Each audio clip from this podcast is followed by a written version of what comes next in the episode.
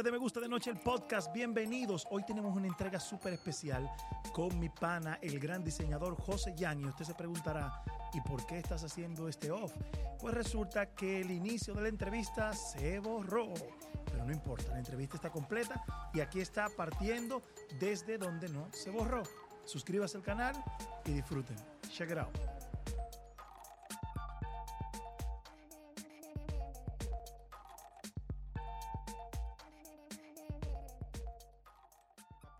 Empezó como chofer de patanas Sí. en los años finales de los años 50 y luego fue construyendo, compró un camioncito, compró una patana hasta llegar a tener 10 patanas. Era un hombre muy estricto tu papá, Mm, chapado a la estricto. antigua, era un hombre amoroso. Sí. ¿Cómo? Era papi, papi de verdad fue el mejor padre del mundo para mí, para mis hermanos, de verdad, era muy, muy bueno.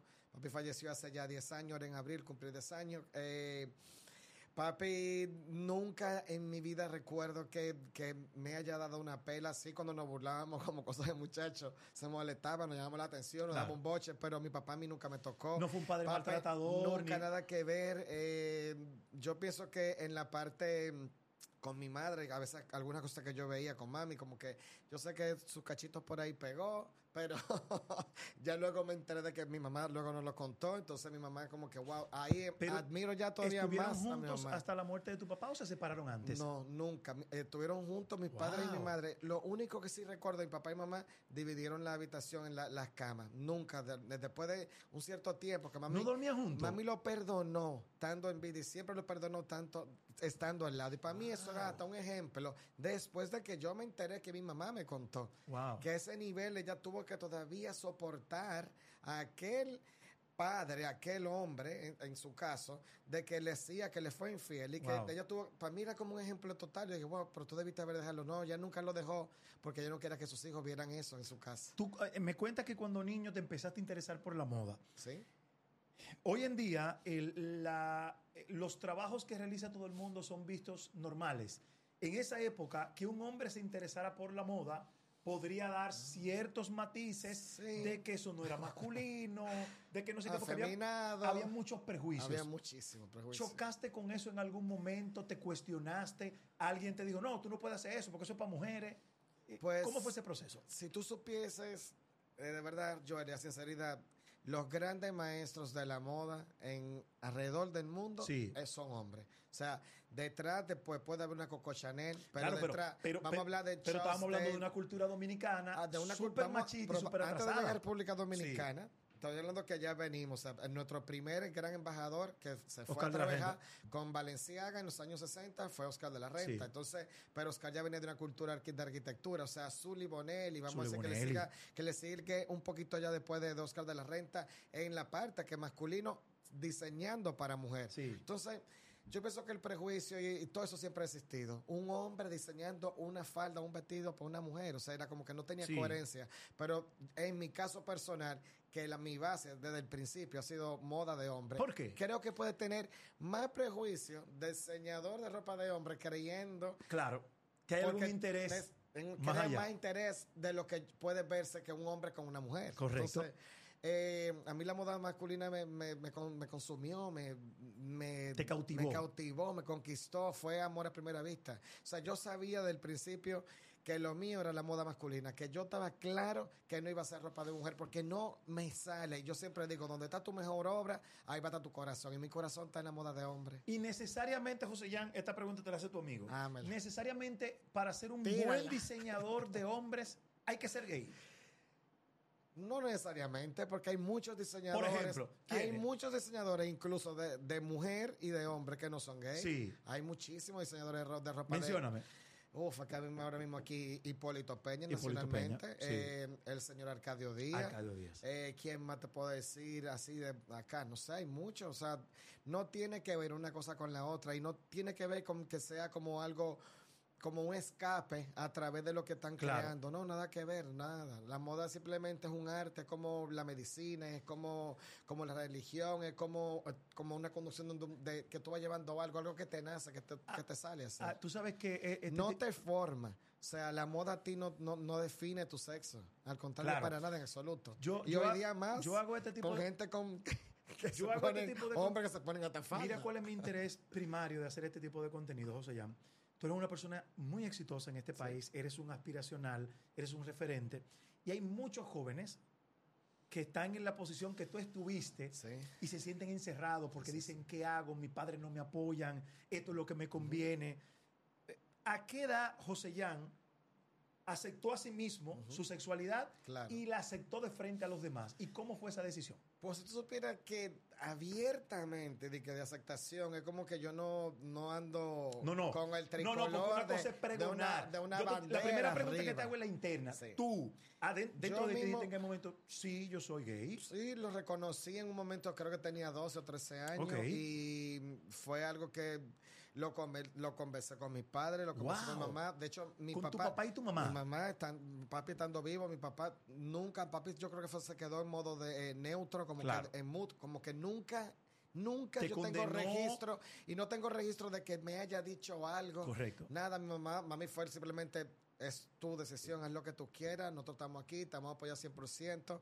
Eran otros tiempos, no como la exposición Claro. que vemos hoy día. Hoy la exposición en, Claro. este, en este ámbito de, de ya tener ya una pareja y mostrarle, ya como que yo me quedo a veces como que no sé si yo estoy chapeado a la antigua, Claro. pero a veces yo digo, no sé, hay que tener como un nivel de personalidad en cuanto a lo personal y a lo profesional. el que ¿Qué es- tanto tú exhibes? ¿Qué tanto tú te reservas para ti? Entonces, El que tiene miedo, José el que tiene miedo. yo no tengo miedo. no, no, no. Yo siempre he sido muy reservado voy. y privado Eh, con esto las yo, cosas esto yo quiero que tú se lo digas a eh, esos jóvenes que nos están mirando y esas jóvenes. Claro.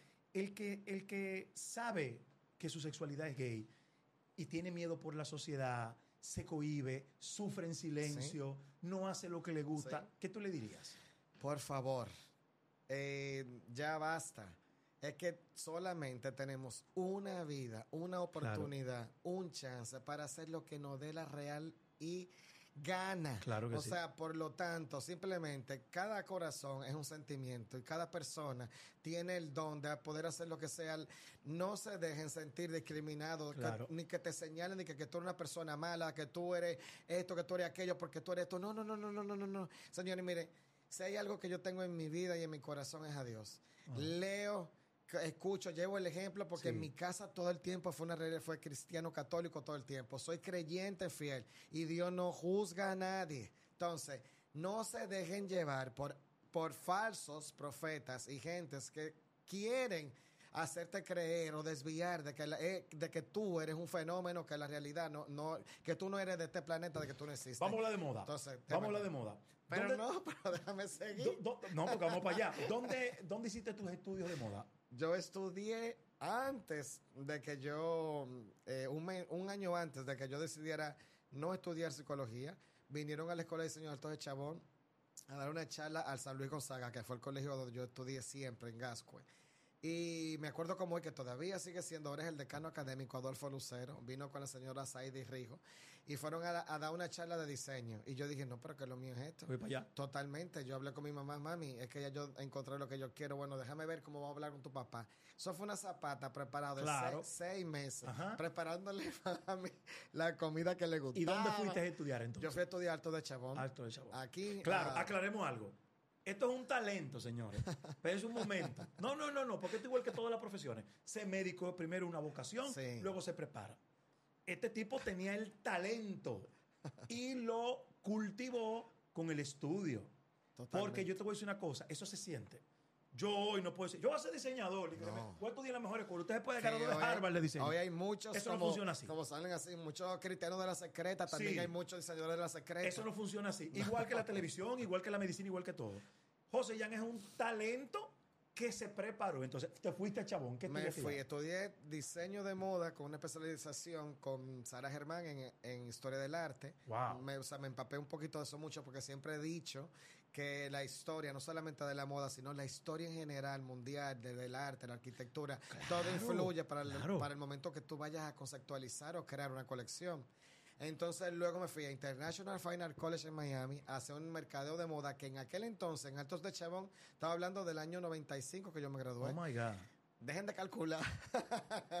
en el año 95 no daban la carrera, te daban alguna asesoría en el área de mercadeo, pero era muy bonito todo. Claro. Era aprender el dominio del arte, aprender todo lo que son los términos, aprender a diseñar, a conceptualizar una colección. Pero ¿dónde está el dinero? Claro. ¿Dónde tú, dónde, dónde tú aprendías a, a de- Entonces me fui a, a Miami, duré seis meses. Estoy hablando que tenía 21 años en aquel entonces en Miami, Lincoln Road. Vive la vida loca. Drive. Living la vida Era loca. aquel Muchos menor- amores en esa aquel época. menor, no, Muchos- eh, José, yo ya- soy bolsa. Yo soy, sí, es verdad, tú eres muy tímido, Yo soy es verdad. tímido, soy bol, De eso vamos yo, ahorita. yo soy bobolón. No yo me mate la vaina, que de eso vamos ahorita. Entonces, estuviste en Miami, estudiaste eso. ¿Qué pasó después? Me fui a. Regresé de International Fine Art College de Miami. Luego aquí estaba el apogeo grandioso de Mango TV, que había, tenía Uh, un año, apenas en el estábamos todos. 96. Mango TV me conquistó. María Victoria Guerrero, para que tú veas Mi hermana. que yo diseño, para que tú veas una, una historia que te va a ir la chata al final. Eh, todavía no llego a otra parte donde estudié.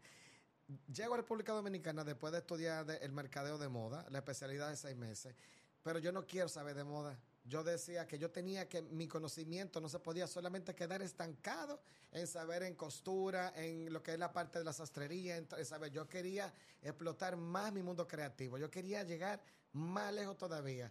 Mango TV tenía el apogeo y María Victoria. Era el MTV de República era el Dominicana. MTV de República Dominicana. María Estaba- Victoria Guerrero era directora de era producción productora de Mango TV. Mango TV. Y la productora en jefa de aquel entonces del programa de Ingrid Gómez y Edwin Gómez desde el medio. Sí. Sale ese programa y ella quería exclusividad una sola vez a la semana de que el vestuario de que Ingrid y Edwin Gómez Lo hicieras tú. lo hiciera yo. Me contrata, yo voy al casting. Ese día me acuerdo del cuando yo me reuní con María Victoria Guerrero, estaba nada más y nada menos al lado ¿Qué de. Luis? No, José Guillermo Cortines. José Guillermo Memo. Que iba a hacer el casting a Mango para Sin la Muela Sin la Muela, claro. Con Jenny Cabrera, que Sí. Jenny estaba buscando un conductor. No, iban a crear el programa y ya estamos haciendo el casting a los Jenny dos. Cabrera y yo tuvimos un amorío. Ay, ay, ay, ay, Dios mío.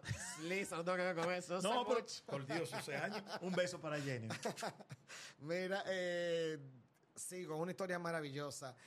Entro a Mango TV, empiezo a diseñar el vestuario de, eh, de Ingrid y Edwin Gómez. eh, maravillosa experiencia, grandiosa. Empiezo a empaparme, pero quiero ir, voy todos los días a las grabaciones, estoy viendo, yo, wow, qué chévere. Veía en aquel, aquel backstage siempre, también creciendo en la producción, a Alberto Saya y a René Brea. Eso es O sea, Era correcto. como un grupo. Una estaba- escuela. una escuela, o sea, Mango TV fue una escuela en general. Yo no solamente, yo decía, profesor, yo tengo que saber más. Me quedaba hasta tarde para ver el sistema de digitalización. Ya venía la de digitalización la- en la parte de la edición Un- digital. Un paréntesis. A todo esto, el dueño de Mango TV era el señor Juan Luis Guerra. Es ok, todavía, para que vayamos en, en- Sigue en siendo- sintonía. sigue siendo el canal de Juan Luis Pero, pero Juan Luis acababa, Juan Luis que es un Sí, visionario, todavía, era lo que estaba pasando, saca este canal donde se agruparon todos los jóvenes Que talentosos. él le dio una oportunidad. el de Juan ya. Entonces. Dirigido por Orlando Sanjay en aquel Así entonces. es, así es. Entonces, eh, pues nada, sigo una cosa de la otra, me empapo, quiero, viene el mundo digital en la edición digital, porque todo lo que se editaba era en aquel entonces eran beta Claro. que era maravilloso. Yo aprendí a editar mis cosas, pausar, a dar cosas, me, me enseñó, me acuerdo, nosotros lo- le decíamos Supiro y Bicocho, eran dos muchachos editores jovencitos, de tal de 19, 20 años, Sí. dos brain, dos muchachitos brain. Y yo me quedaba hasta tarde. Yo decía, no, yo tengo que hacer algo más. Eh, llego como por siete, ocho meses. Eve- María Victoria Guerrero, que hacía el programa de Evelyn Díaz comiendo gallinas, Sí. de- eh, dice que no puede seguir haciéndolo. Entonces yo me quedo, bueno, eh, no, yo ahora mismo no estoy preparado, déjame eh, seguir eh, empapándome más de la producción, saber qué más puedo yo hacer. La cosa es que Iana Miolán, que se llamaba Estilo Iana, se va a Parson a estudiar, se queda un programa de moda abierto. Y Orlando le dice a Juan Luis, pero espérate, que aquí ganó una muchacha que eh, Miss República Dominicana, que estaba en el programa aquí con Idat Barichar y Héctor Aníbal al mediodía, se quitó con wipes el maquillaje y dice, yo no soy una reina eh, co- como la reina de siempre, yo soy una reina hippie, eh, en jean roto, camisa oversize, a mí, a mí eso no, es una corona, a mí no me va a marcar quién yo soy. Y era Sandra Abreu, mi mejor amiga. Wow. Sandra Abreu nos proponen hacer un programa de moda. En una semana nos pone Juan Luis. Las cosas de Juan Luis son así. Enséñame rápido, hágame una propuesta. Nos, nos sentamos en aquel bar en el Plaza Andalucía, me acuerdo como hoy Birimbao. Ay, mi madre. Sigan sacando baño. nos sentamos Sandra Abreu y yo. Fue súper cool. Y empezamos y, es- y- y lo primero que tuvimos fue una percha. Y yo dije, pero míralo ahí. Lo importante es la percha. La percha se llamó el programa. Un programa de temporada, lo presentamos. Fue mi primer programa producido. María Victoria, después que terminó la temporada de la percha de un año, Sandra se queda con puro estilo. Y yo, ya antes de que María Victoria Guerrero dejara comiendo gallinas, ya yo tenía el conocimiento y sí me atreví a dirigir a Evelyn Díaz delante de la cámara, ya como como, como su estilista personal también. y aparte también ser el productor de su programa. O sea, fue increíble, por el programa de Evelyn era diario. Yo decía, esto para mí va a ser un reto. No, una escuela. Una escuela. Y, me imagino que eso, eso, fue lo que te dio mucho de la visión que tienes hoy en día. Totalmente, de, poder hacer, no solamente yo de, en mis producciones, de mis colecciones, yo tengo el control total casi de todo. Claro, es verdad. Yo llevo el control de la música, del sonido, de cómo va el pil, la, escenografía, qué va a molestar, qué no va a molestar, todo eso, porque toda esa escuela de 15 años en televisión, eso no, me, lo, dio. ¿Y qué televisión que ahí? José Jan, siempre ha habido un tema, hablando específicamente, se dice que la gente debe de vestirse acorde a la actividad o, o el ambiente que va a desenvolverse. O la gente puede vestirse como le dé su gana, no importa dónde esté. Porque hay gente que dice, irreverente, yo voy por una boda que de etiqueta y voy con chale en jean, porque yo soy yo. ¿Cuál es la realidad? ¿Hay un vestuario para cada ocasión? Lo hay y se debe de respetar. sí. hay un protocolo que se, de hecho vamos a comenzar eh, por el área de las bodas, que es lo que más frecuentemente toda la semana tengo cinco y seis bodas.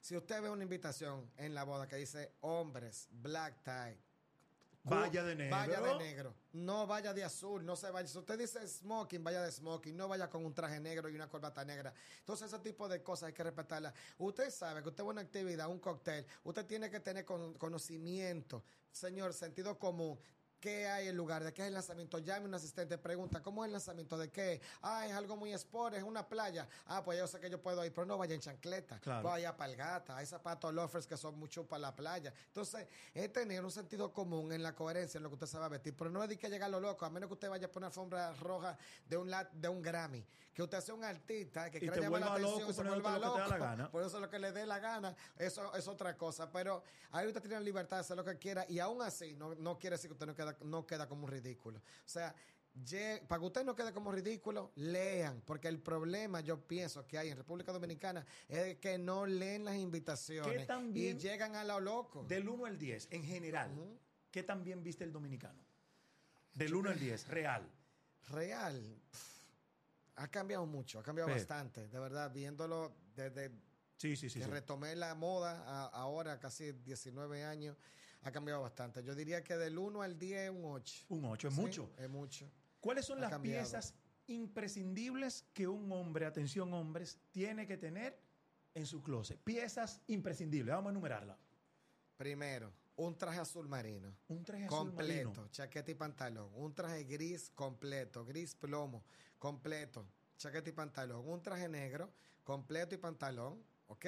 Vamos bien. Ok una chaqueta off-white ivory, etiqueta tropical. ¿Qué es off-white ivory? color hueso. Ok, color hueso. Para cuando le digan a usted etiqueta tropical, no se aparezca con una chaqueta blanca de lino presidencial. Que eso, es lo que, eso es lo que se usa para ir al Congreso. Pero escúchame, José Jan, yo te estoy hablando de la población general. Tú me estás hablando de una élite. No, de gente yo estoy hablando, estoy hablando general. Eso cualquier persona puede tener. Cualquier persona puede tener eso. Eso usted lo puede mandar hacer en mi estudio 1809.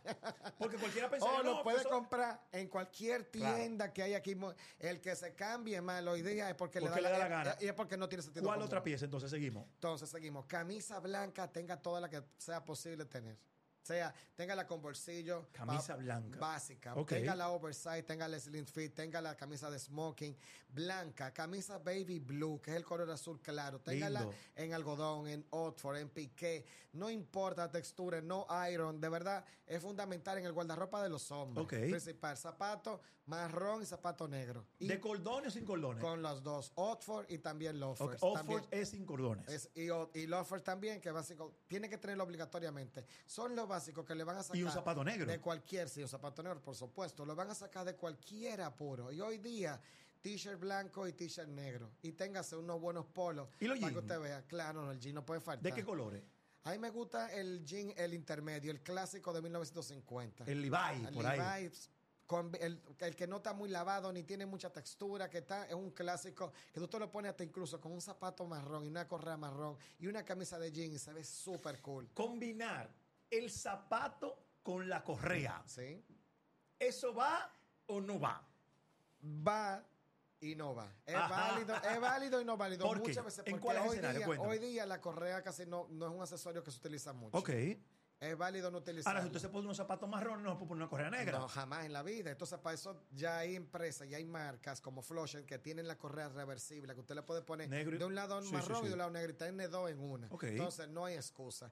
A mí me gusta utilizar la correa según el zapato. A mí me fascina algo chévere. eh, es como un balance, un corte de 360 que te vea en algo. Porque tú te sientes como un poco como una carne cuando tú la sazonas que, no, que le falta un chiste de sal. ¿Qué tanto ¿Tú aportan entiendes? los accesorios a un outfit, a una ropa? Por ejemplo, yo tengo anillos, me un reloj, tengo me encanta. pulseras, Me encanta, está súper de moda. O y- sea, sí, es un plus. Claro, es un plus. A mí yo so- no soy muy de accesorio, a mí Sí. yo soy simplemente el reloj, y, pero a mí me encanta ver los hombres y hoy día la, la gran colección que hay en joyería y también Sí. accesorios de, de marcas de, de hombres, o sea, son impresionantes. De hecho, localmente tenemos una artista, Mónica Varela, que está haciendo joyería de hombre que está súper cool. O sea que no se cohiban, lo único es que no se sazonen tanto como un pavo. Señor, no se rellene tanto. De- vamos para allá ahora. Hay gente que no tiene el poder adquisitivo ni el dinero Sí. para comprar cosas de marca. Y cuando hablo de marca, pueden ser de calidad. Porque marca y calidad no Pero yo estoy necesariamente. seguro que tiene internet y, y- puede ver Pinterest. Pero voy, voy para allá. Qui- Quiero, quiero para que la gente se ponga en situación. Yo siempre he escuchado que los viejos de uno le decían: tenga una buena correa y unos buenos zapatos. Sí. Y una buena cartera. Es Entonces, correcto. tú te puedes poner un jean barato, Sí, con un buen calzado, un t-shirtcito barato, una buena correa. ¿Y eh, cuáles son las piezas que hay que tener más de calidad? Por un asunto de durabilidad. Es el calzado. el zapato. Es que siempre, siempre. un jean puede ser cualquiera.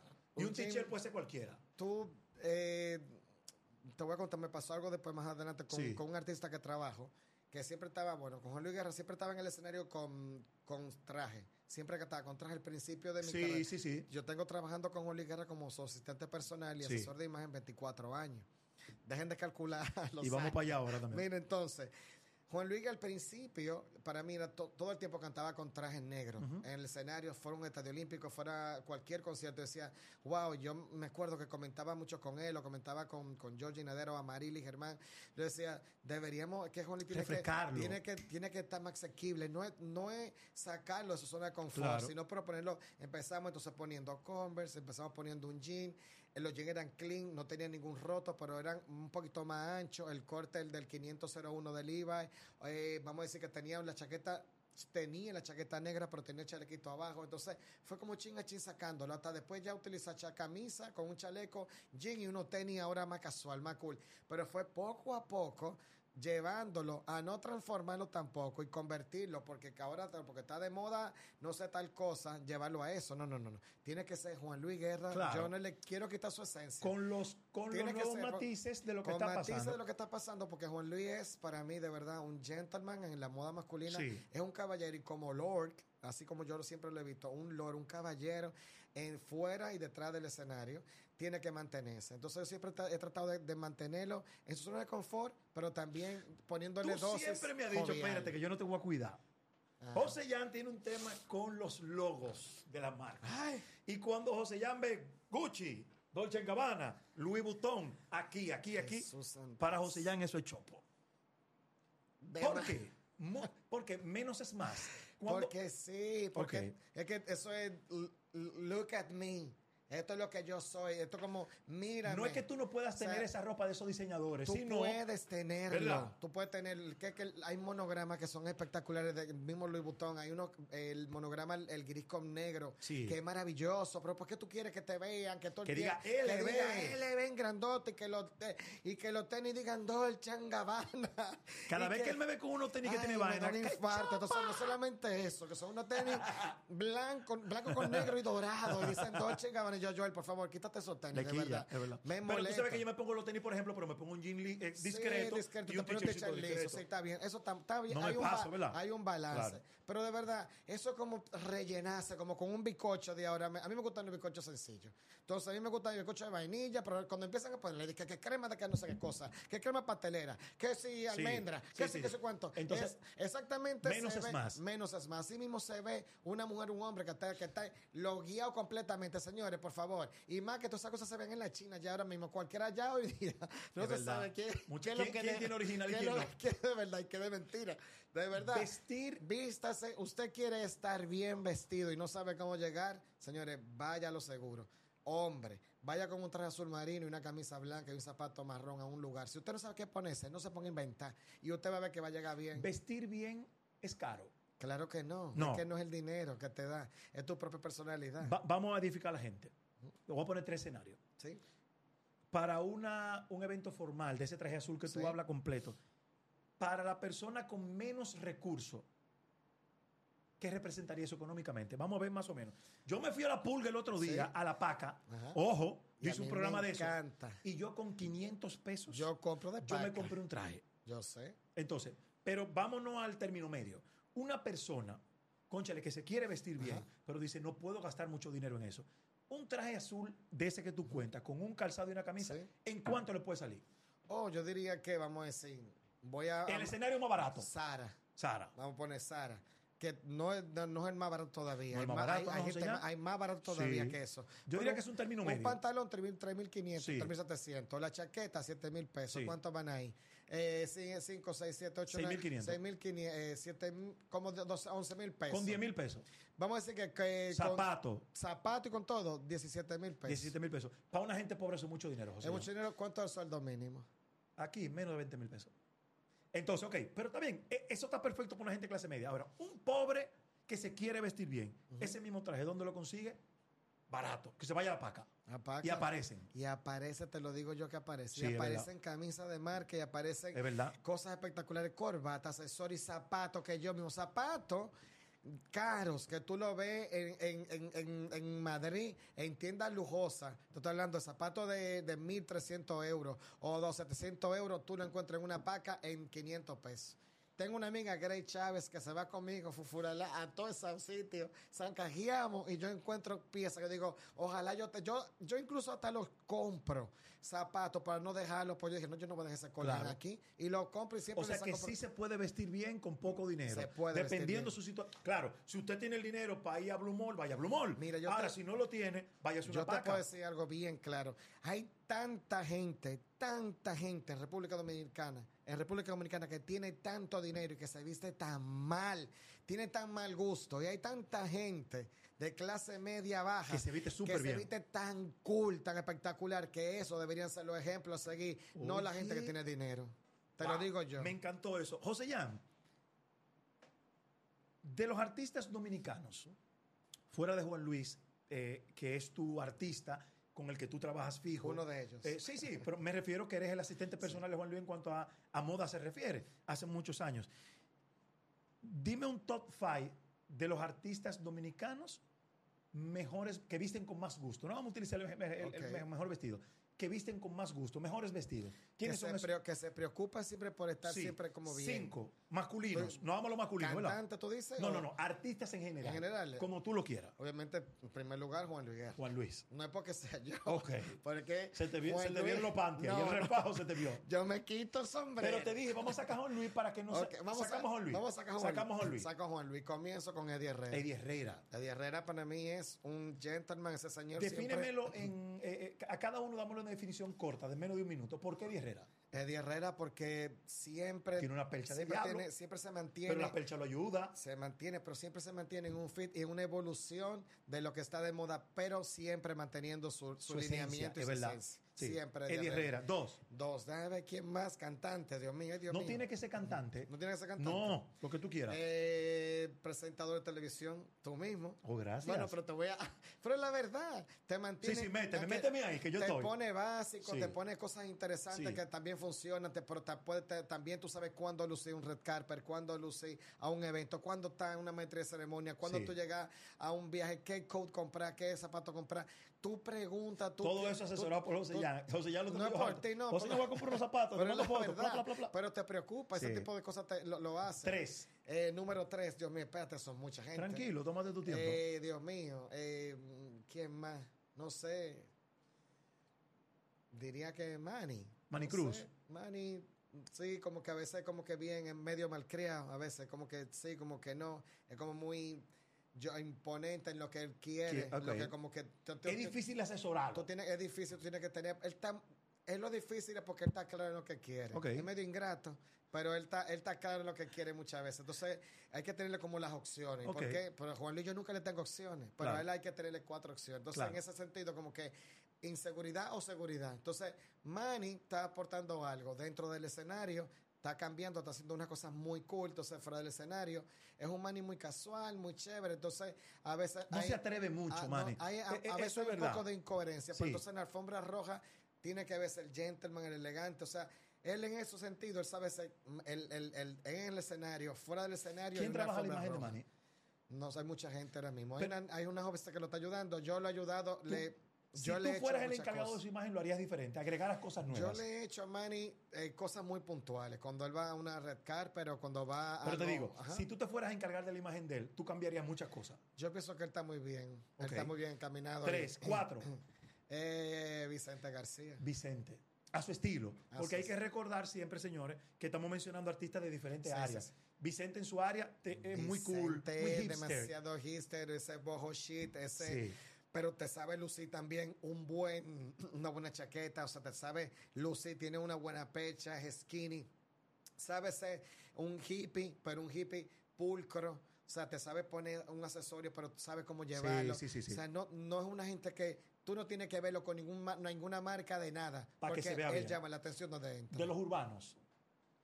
De los ¿Cuál- urbanos. sí, de- ¿Sabes dos urbanos que tú me digas, ¿Sabes qué? Yo- chévere. Yo, conozco muy poco de esa área urbana. Sin embargo, tú has vestido a vaqueró en algún momento. Vaqueró me encanta mucho. Y Vaqueró es de la gente que me da, que al igual que tú y como otros artistas como Fran Peroso, el mismo Juan Luis Guerra, han, han tenido como ese, ese delegado como en Yo Confío.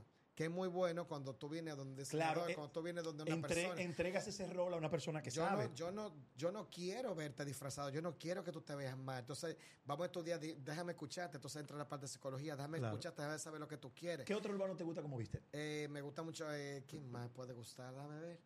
Que soy un cero a la izquierda en, lo- en los urbanos, de verdad, porque no, no estoy muy a fondo en la música Sí, sí, sí. eh, urbana, pero no sé, mencióname para yo ¿Tú decirte. estás de acuerdo, por ejemplo, que los urbanos, por ejemplo, si tú fueras a asesorar a algún urbano, Ajá. tú sabes que son mucho de pantalones anchos, Sí. tenis, abrigos, pero se ponen colores que no pegan, mucha cadena. Sí, ¿Eso tú lo ves bien para lo que hacen o puede haber un equilibrio? puede haber un equilibrio. tipo. Usher, Sí. tipo Puede haber un eh, equilibrio. Por Dios, miren a- al mismo ejemplo el esposo de, de Beyoncé. O sea, vamos a poner, vamos a poner otro ejemplo, eh, Puff Daddy.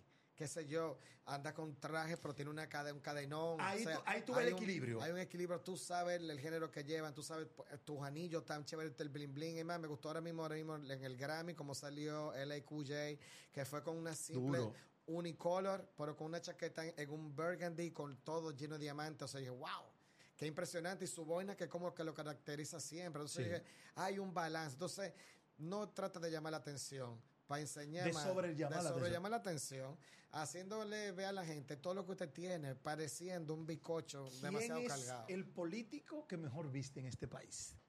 Porque hay una tendencia en los últimos años, y a los Ajá. políticos son figuras, y Sí, siempre sí, andan sí. pepillo, y muchos políticos buen mozones. ¿Cuál es el político mejor vestido? Wow, son muchos. y estamos Y nosotros, jóvenes, José Jan, hay juégatela muchos. ahora. Y estamos nosotros acorde con el clima de nuestro país. Sí. Aquí los políticos todo el tiempo quieren andar Sí. aquí.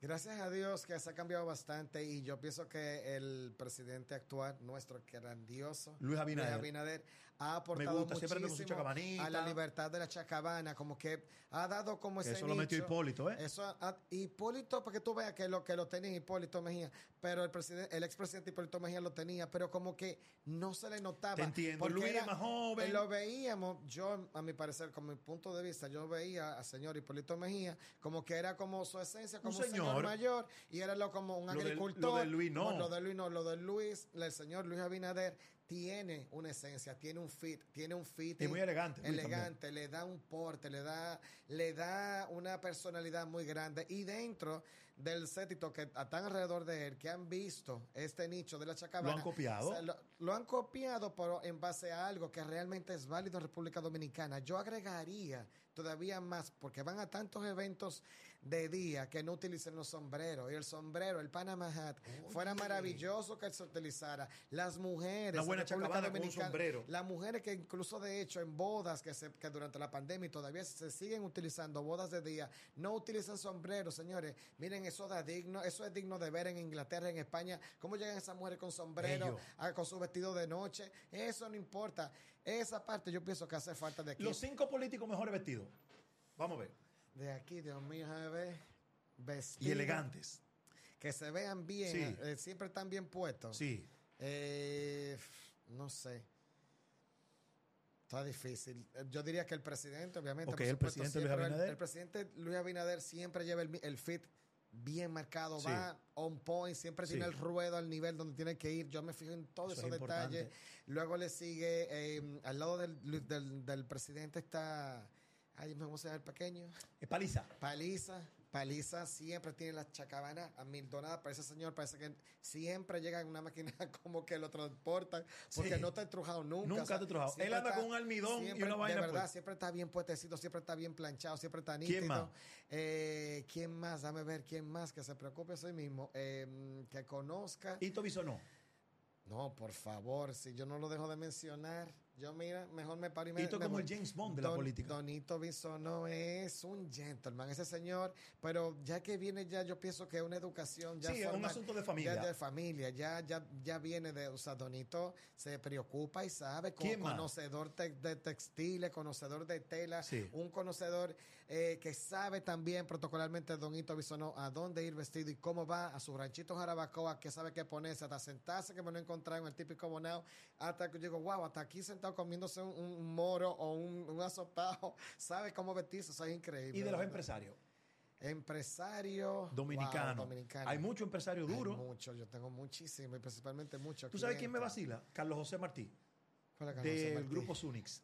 Ah, de Tropigas. Sí, sí, Tropigas. Tipo un italiano, parece. No, no, no, increíble. Siempre bien sí, vestido. Sí, sí, tengo un cliente, Josué Martí, que es sobrino de él, y no, siempre esa gente, pero ellos van impresionante. Empresario, el señor, por Dios, eh, Ricit, apellido Ricit, el presidente de Mejía Alcalá, o sea, ese señor. Ok. O, o sea, Raúl Ricit, impresionante. Siempre ready. Pero on point, ese señor va impresionantemente impecable. Ni suda. Es una cosa que está para impresionante. José Jan. Me encantaba Sí. muchísimo antes, y lo debo de, de reconocer, Pedro Castillo, el ex banquero, banco, banco, ya sabes. Sí, bien. bien.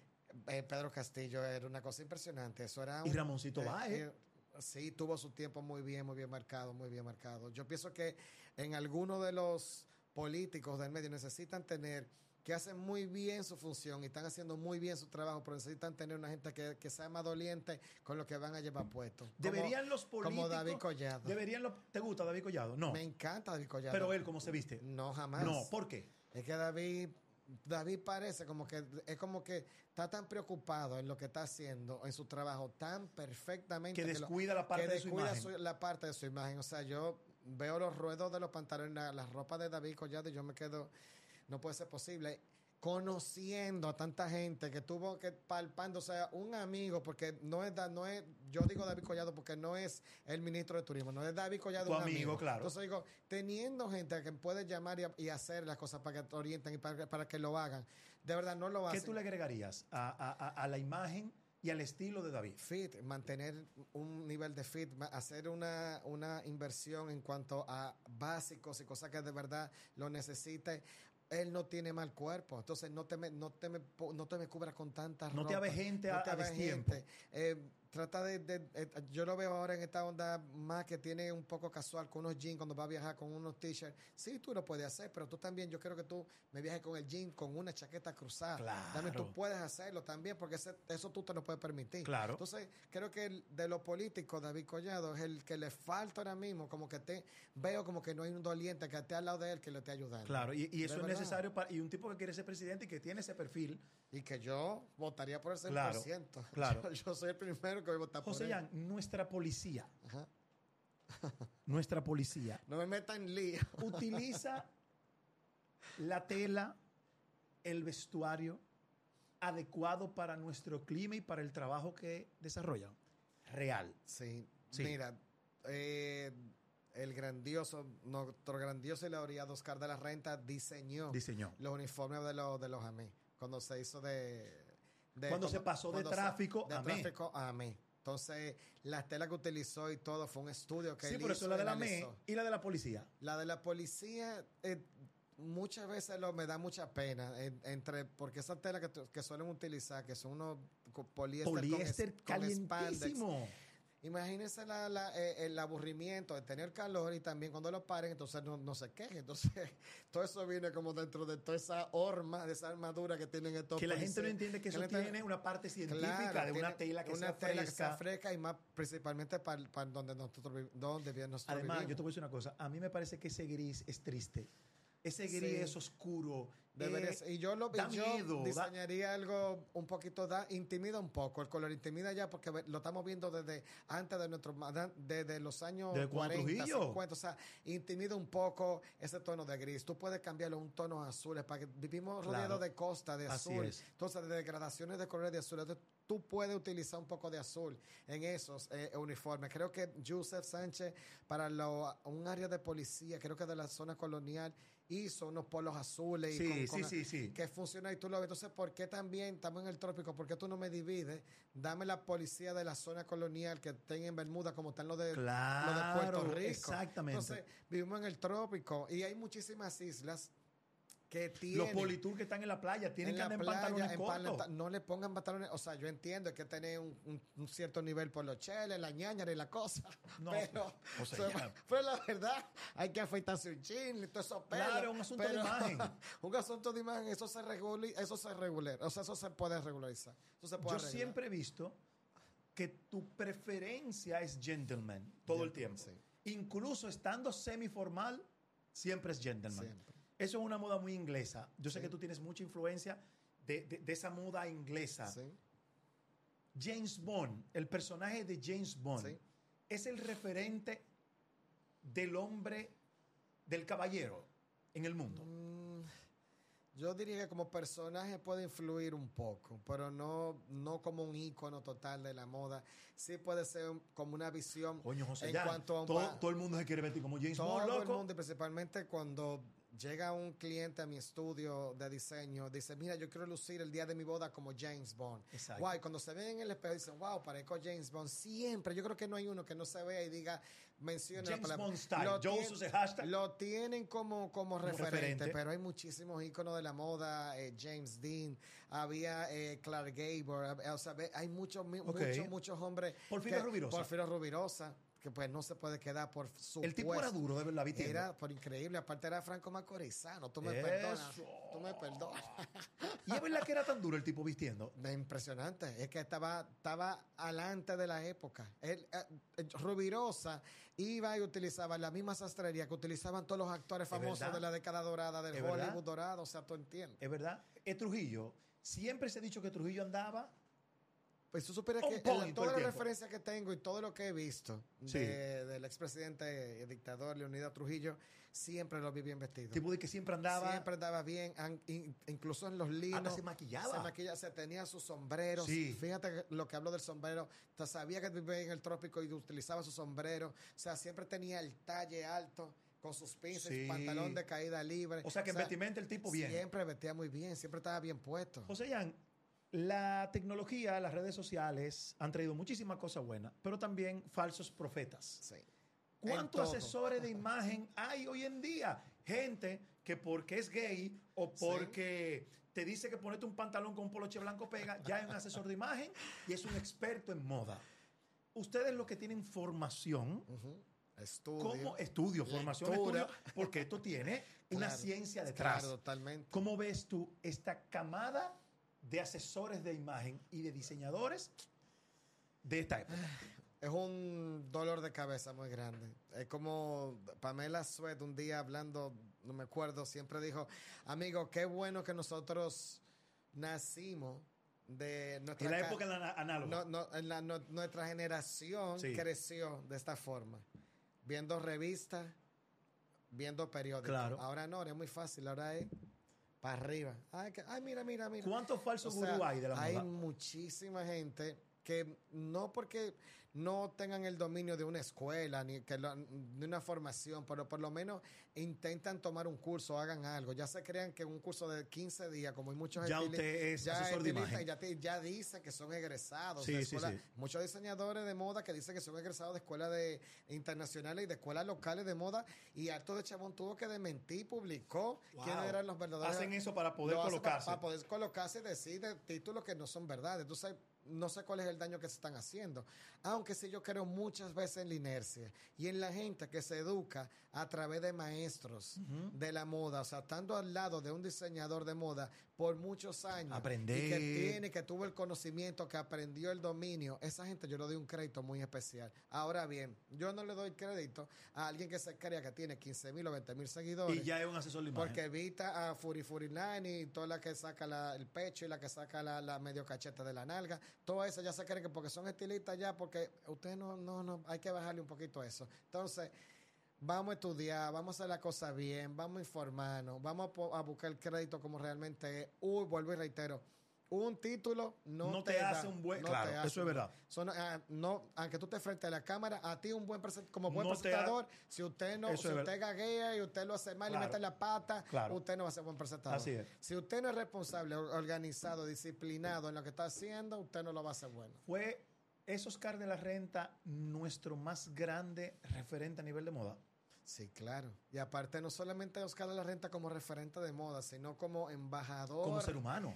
Como ¿Lo ser humano, claro. Yo no olvido dos, dos momentos ¿Cuál- importantísimos me- háblame de con. Oscar de la ¿Cómo Renta. lo conociste? Oscar de la Renta, antes de terminar, te decir, no solamente como diseñador, sino eh, dominicano nacido en República Sí. Dominicana, sino también como portador de Embajador. su propio país. Sí. O sea, don Oscar de la Renta hablaba y hablaba de República Dominicana y trae gente aquí que todavía, Ana Winter, señora, la mujer más importante de la moda del mundo, viene a República Dominicana. Por Oscar de la por Renta. Oscar de la Renta. Julio Iglesias. Viene aquí, tú entiendes, o sea, hay muchísimas cosas que... ¿Cómo lo conociste?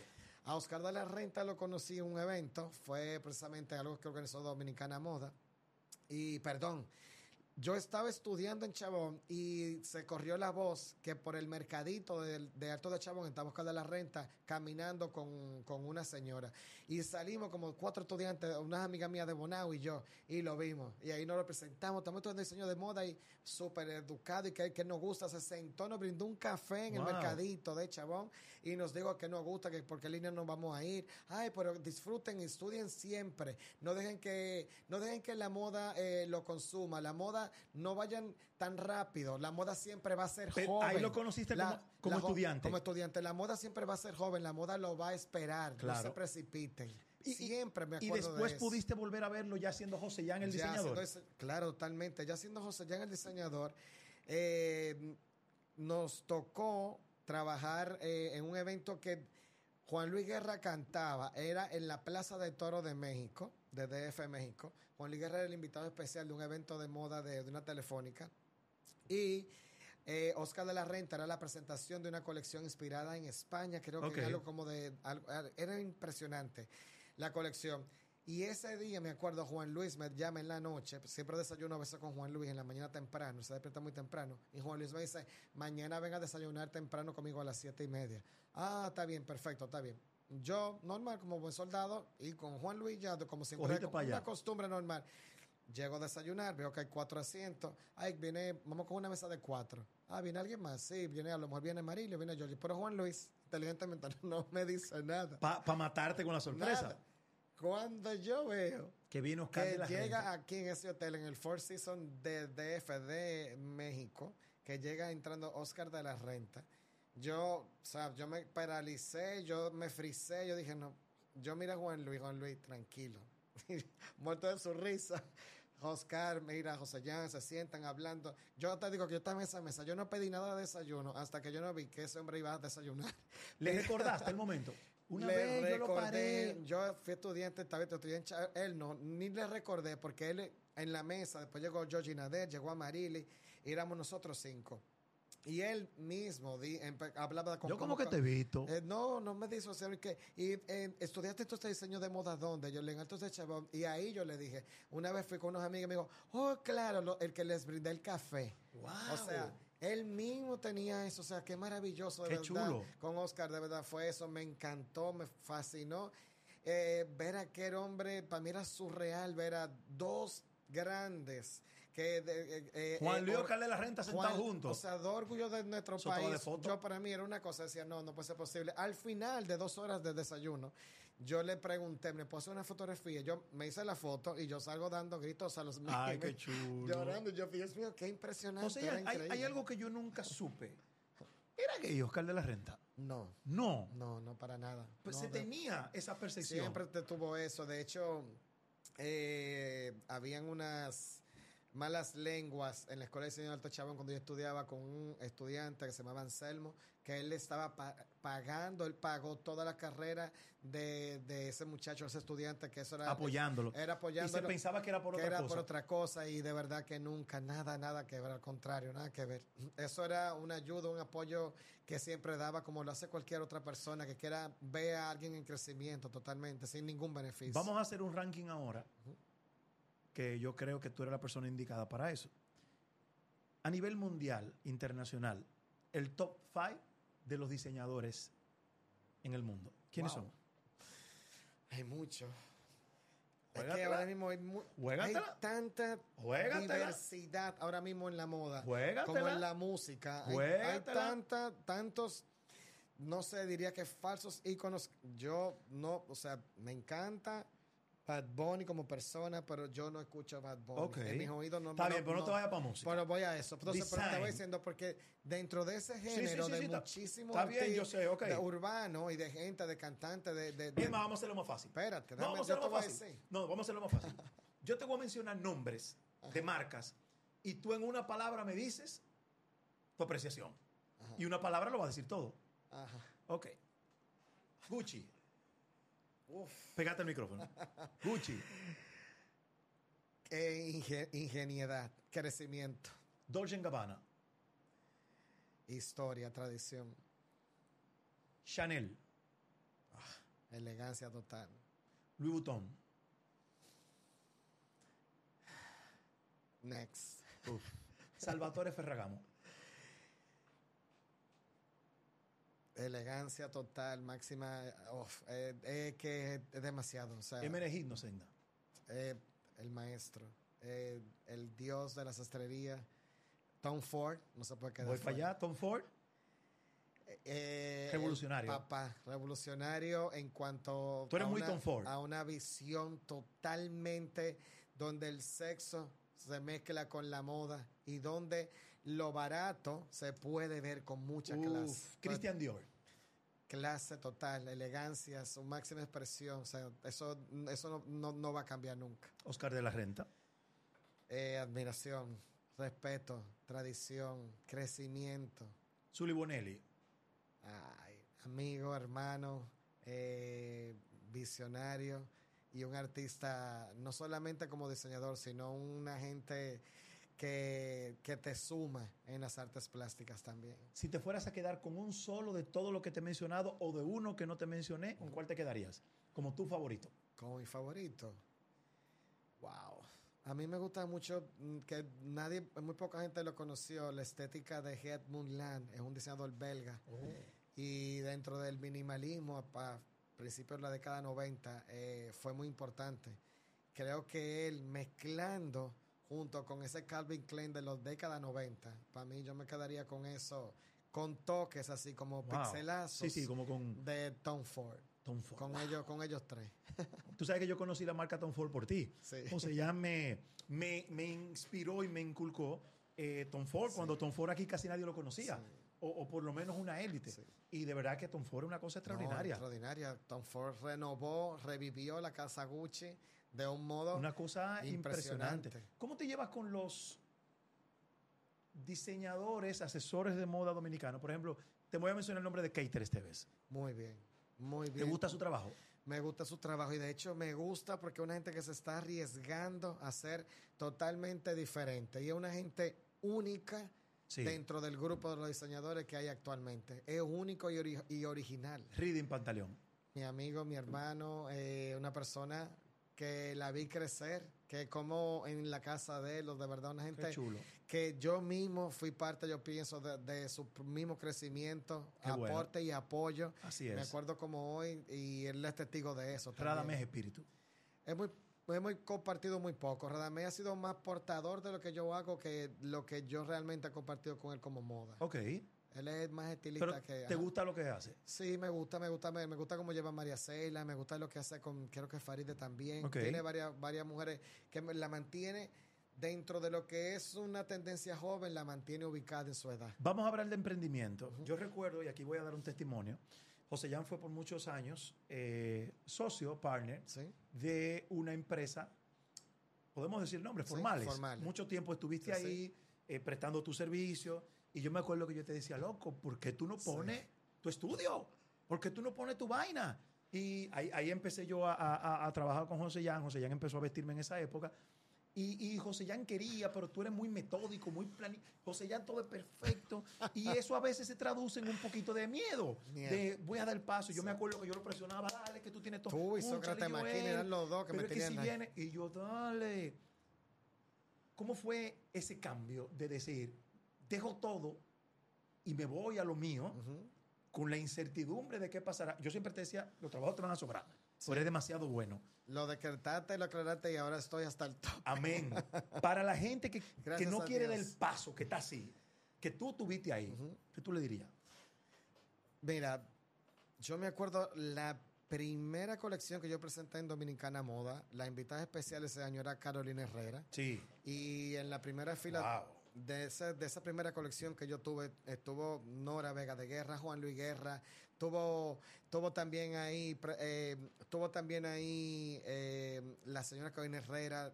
Para mí fue un honor, fue como... Fue a tu desfile, Carolina desfile mío, era un desfile compartido, era Claro. yo comencé, que dicho sea de paso, a Dominicana Moda no yo no me entró nadie, yo anónimamente envié mi carpeta Uf. y los críticos de aquel entonces que aprobaban y revisaban la mano de obra, pues tenía que enviar una, una pieza física, veían las ilustraciones, veían tu historia, porque tú tienes que, que crear una historia de Sí, lo que tú claro. estás conceptualizando, eran Ania Abate, eh, Julio Teba Zuli Bonelli, habían críticos en una mesa que decían este sí, este no, no, yo no le veo nada a este. Y me evaluaron porque mi colección se llamó Los Estilistas. ¿No está pasando eso ahora? Está Hoy en día entra cualquiera. No, hoy de día ya cualquiera. Cámara, ya, eh, ya, máscara vale, contra pa- pe- ya eso es cualquiera, ya eso, ya, ya, eso, ya eso- ¿Por no, qué se perdió ese criterio? No, se, se perdió eso. Ya ahora es como que todo el mundo, como que no hay una, como lo que vamos a decir, un hace- filtro. Es como decir, como Sara German en, en- en las Bellas Artes, que Sara German es una curadora y sabe qué cuadro y qué va, dónde va a colocarse, qué funciona, qué no te puede funcionar, dónde tú debes de mejorar. Hoy nadie escucha, hoy todo el mundo quiere ser figura. Entonces, Sí. para ser figura, tú tienes que escuchar y ir creciendo. Date trayones y después levantarte. ¿Valió la pena ese salto de emprender Valió tu propio proyecto? Totalmente. Con una mano adelante y una mano atrás, lo que te iba a decir, ese día del desfile, la señora Carolina Herrera pasó, a mí se me olvidó ponerme zapatos. Yo salí en chancleta a, a mi desfile porque era tanto el estrés Claro. y los nervios del momento, de 15 salidas solamente.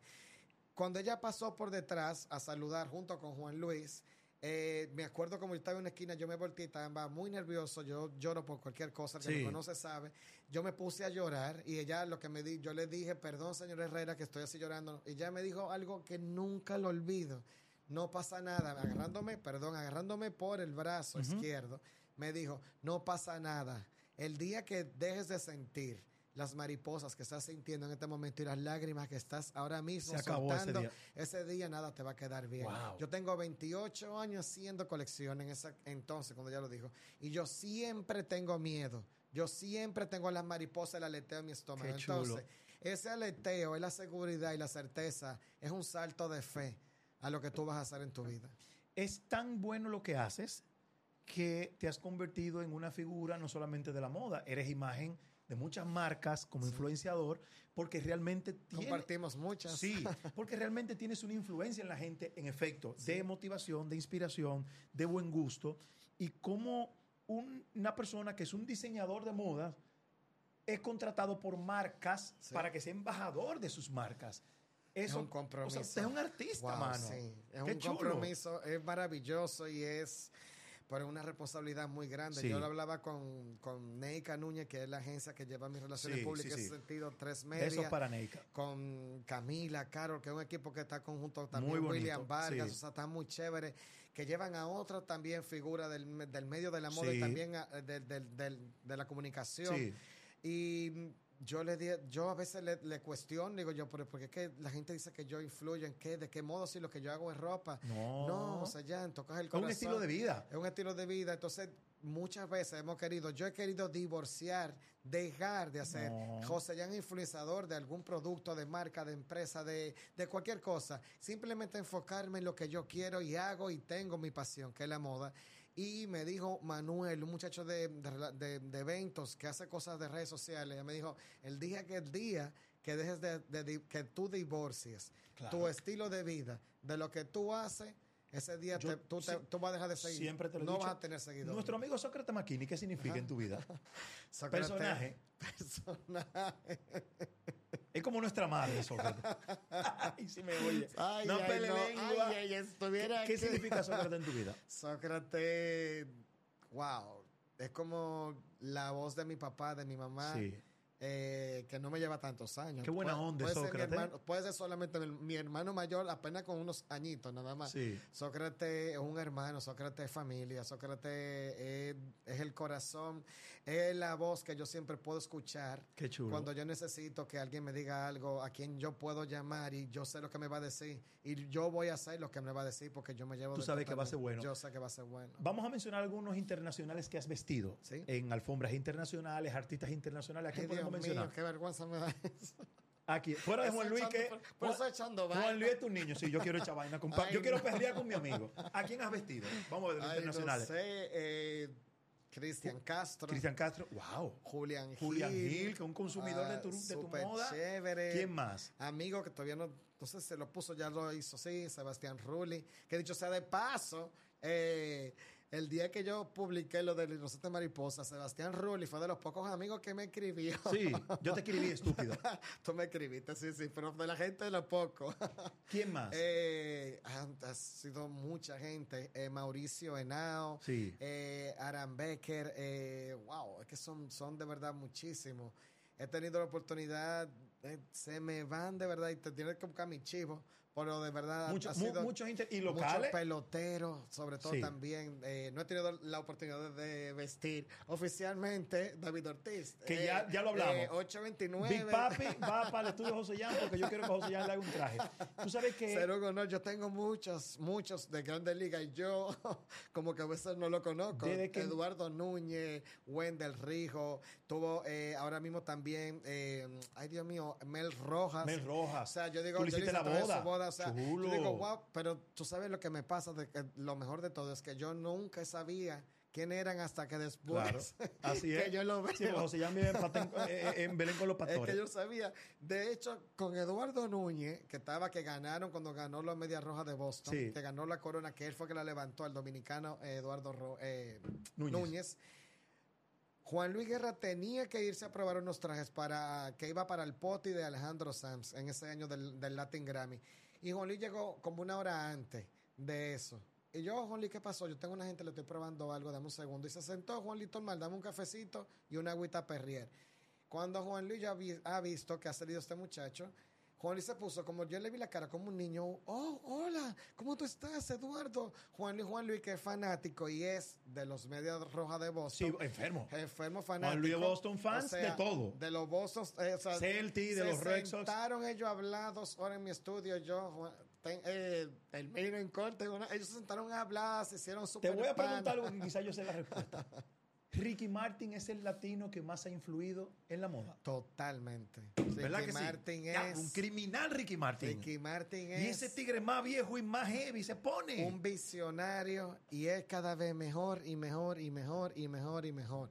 Y he tenido la oportunidad de verlo, no de vestirlo. En muchas ocasiones Sí, tenemos muchísimos porque amigos. coincidido tenemos en muchos muchísimos amigos con Juan Luis. Sí, tenemos muchísimos amigos en común y hemos estado así como estamos tú y yo sentados. Qué ápero. Y es un tipo demasiado ubicado. O sea, señor, un tipo que hasta con un t-shirt blanco, ro, rullido. ¿Te gustaría con- vestirlo? Me encantaría, me encantaría poder hacer un traje para él, de verdad. Y estuve con su PR la- hace dos semanas aquí de vacaciones en las terrenas. Y, me encantaría. y Algún Maluma, día. Maluma. Me encantaría.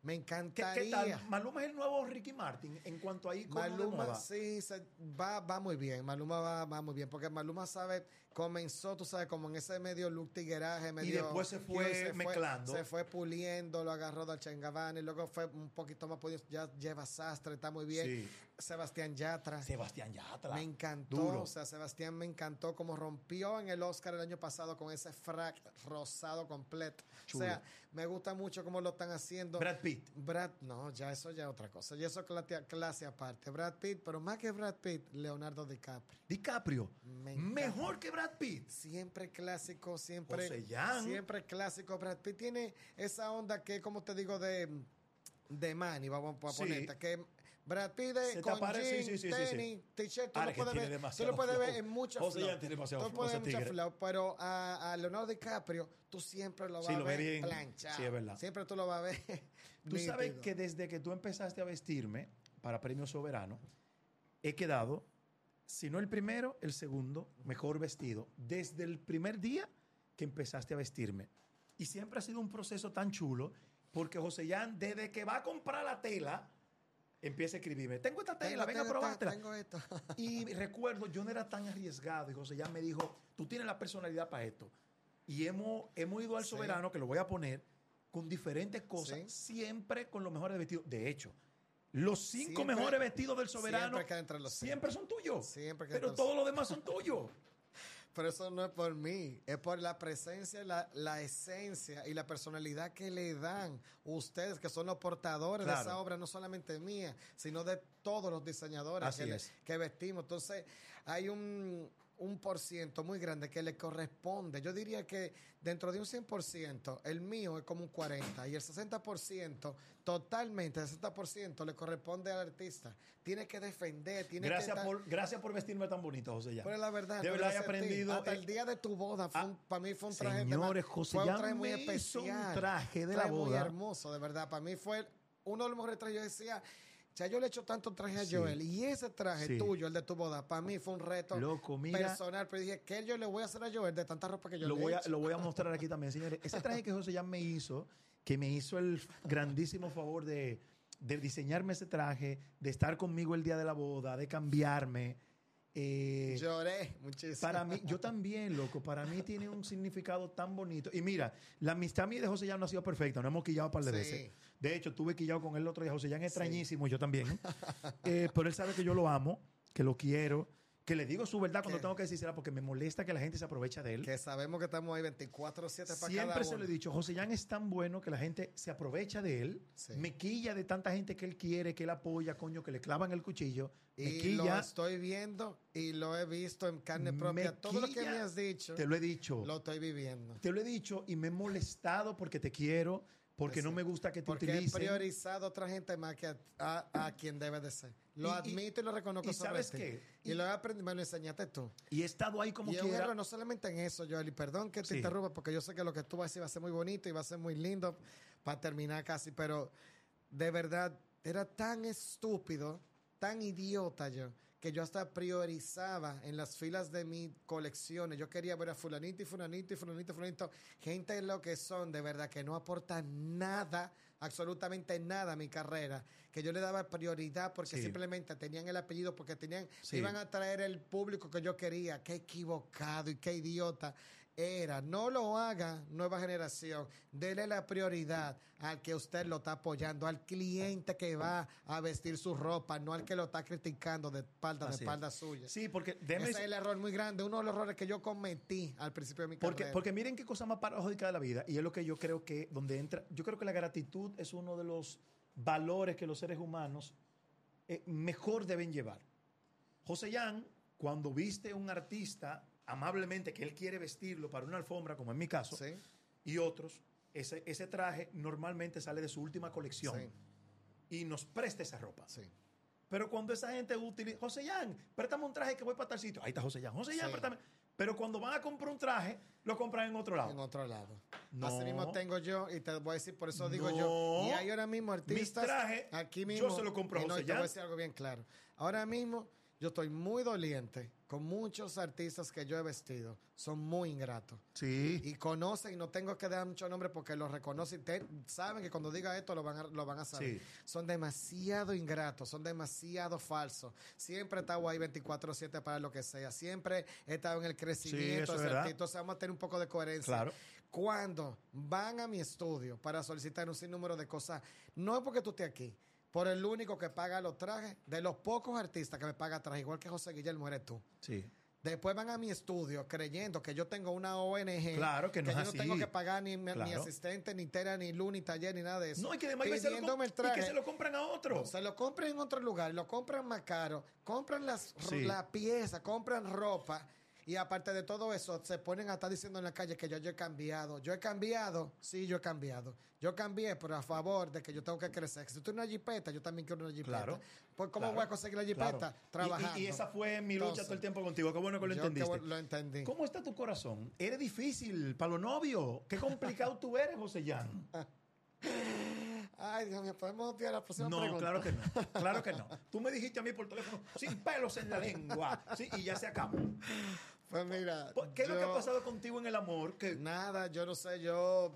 Yo O sea, vuelvo, ¿tú nunca vuelvo, una pareja, vuelvo, Jan? vuelvo a poner, y nunca la voy a publicar, No. aunque, aunque la tenga, no. Yo vuelvo y te voy a decir algo bien claro. Mi vida privada y personal, es privada y personal, y la van a saber mis amigos. Ok. La va a saber la gente que está alrededor de mí, pero no. Bueno, pues yo sé que tú no tienes no novio. la Yo lo sé. No ¿O la sí? miles de, no la miles de gente Porque que te se enamora Cállate la boca. de una manera. Yo, el 2020 me enseñó algo muy grande. Yo soy como creador, idealizo y conceptualizo. Y mis colecciones salen de historias que yo Sí. creo y personajes que yo hago. Y durante 12 años conocí a un muchacho impresionante que lo amo, lo adoro y lo quiero y lo voy a querer 12 para años. 12 años. Lo voy a querer para toda mi vida, toda mi vida estuvo ahí. Pero yo nunca me di cuenta. Yo siempre vivía todo el tiempo en mi motor, en mi tren que no paraba. Pero el 2020 no paró a todo el mundo. Claro. Entonces fue como más compartir, compartir, compartir, ver, ver, ver, ver, hasta llegar a una realidad a final del 2020 de que no era real, de que fue una, una ilusión más, una creación más de algo de mi corazón que quería Claro. que pasara, pero no era real. Caí en un agobio emocional que Sí, me lo sé. que me llevó Tú eres testigo. Sí. Un agobio emocional que me llevó a psiquiatra, que me llevó a psicólogo, que me llevó a Estuve muy preocupado por ti en ese a momento. pastillas para dormir Sí. que me hizo rebajar 30 libras. Eh, mm, yo no tengo conocimiento de verdad de eh, diciembre de 2021, 2020, enero de 2021. ¿Te acuerdas de más- poca cosa? Me, me acuerdo, yo no tengo registro de ¿Cómo ese tipo de salir cosas. de eso? Salí de eso en base a mi fe. Salí, fui tocando puertas porque yo creo que los cobardes son los que no tocan la Claro. puerta. Yo no soy ningún cobarde ni, ni yo fui toqué las puertas a la puerta amarilla, fui donde Rosagna, una psicóloga, fui donde Ann Benjamín, una psiquiatra. Qué bueno. Fui, busqué de la religión, fui donde Mamá Sara, hablé con mis amigos, traté me- con cada uno, traté, traté, luché. Eh, todavía hay cositas, todavía me duele, hay cositas que todavía quiero porque tú no puedes sacar de tu vida a alguien que todavía Claro, tú ames, que tú claro. quieres tanto todavía. Eso, eso no es verdad. Lo quiero y, y aunque tú, para que tú supieras, estamos hablando, está volviendo, pero ya no, no va a ser de la misma forma y ya yo tengo que aceptar, ya yo perdoné. Ya yo perdoné para yo poder ¿Te sanar. podemos decir que ese ha sido el gran amor de tu vida? Ah, sí, puedo decirlo. Yo creo que a sinceridad, él fue la- el gran amor de mi vida. Lo fue y no pasó y ahora estoy volviendo a renacer. Estoy conociendo, no, no, no estoy, no soy una persona que estoy, un- no soy un tipo que estoy buscando todo el tiempo nada de eso. no, por, no, me consta. por ahí nada que ver, para no poner términos de otra forma vulgares, pero de verdad estoy abierto, estoy soltero. Eso. Soy y señores, par- soy un partidazo. Y qué buen partido. Yo No le digo a José tiene- que no si yo tiene- fuera gay, él fuera mi no, novio. yo lo he dicho mil veces. verdad, y él me dijo a mí que yo fuera su novio Para que lo sepa, de verdad. Mira, soy un partidazo. No, tengo mi propia empresa, Sí, mi sí, propia sí. marca, mi firma de moda. Un tipo joven, Sí, sí, sí, chévere, relambío trascendido, fresco. No me tienen que dar nada. Tengo mi carro, tengo mi casa, tengo todo. mío. O sea, de verdad. Amigo, mira. Lo único que yo pido es amor y que de verdad hay respeto. Es lo único que yo pido. Yo Amigo. sé que si Dios no me lo ha dado, Es porque tiene. es la cosa porque, ya en el momento es que tiene que lo llegar. está todavía moldeando. Claro que sí. Pero hay algo por ahí. Te celebro, te quiero mucho, me siento muy orgulloso de ti, eh, te agradezco mucho todo, toda tu entrega para con mi persona, eh, depositar tu confianza en mí, mostrar tu arte a través de mí, a mí me honra mucho eso, eh, y que esta entrevista le sirva a tanta gente que quiere ser Sí. José Jan, que quiere llegar a donde tú has llegado, a lograr las cosas que has logrado, pues yo de verdad que estoy muy feliz por tu vida, Gracias, por tus éxitos. Celebro tus éxitos y sufro tus sufrimientos. Lo sé. Y te quiero mucho y de verdad gracias por esta conversación. siempre- no, gracias a ti por la invitación. Gracias porque yo sé lo leal. Yo sé lo que tu corazón, las palabras, lo que sale de, de tu corazón son las palabras que estás expresando sobre mí. Y lo avalo y lo digo, lo confirmo siempre. Yo tengo, de verdad, en mi vida mucha gente, mucha, mucha, mucha gente. Y puedo contar con una sola mano cinco amigos. Y dentro de eso está tú. Te quiero mucho. Te quiero mucho. Te quiero mucho, amigo. Gracias a ti. Ustedes suscríbanse, vean este contenido, compártanlo. Esto es una historia muy bonita del gran diseñador dominicano José Yan y aquí va a aprender muchísimo. Suscríbase, me gusta de noche el podcast. Check it out. Chao. Thank you.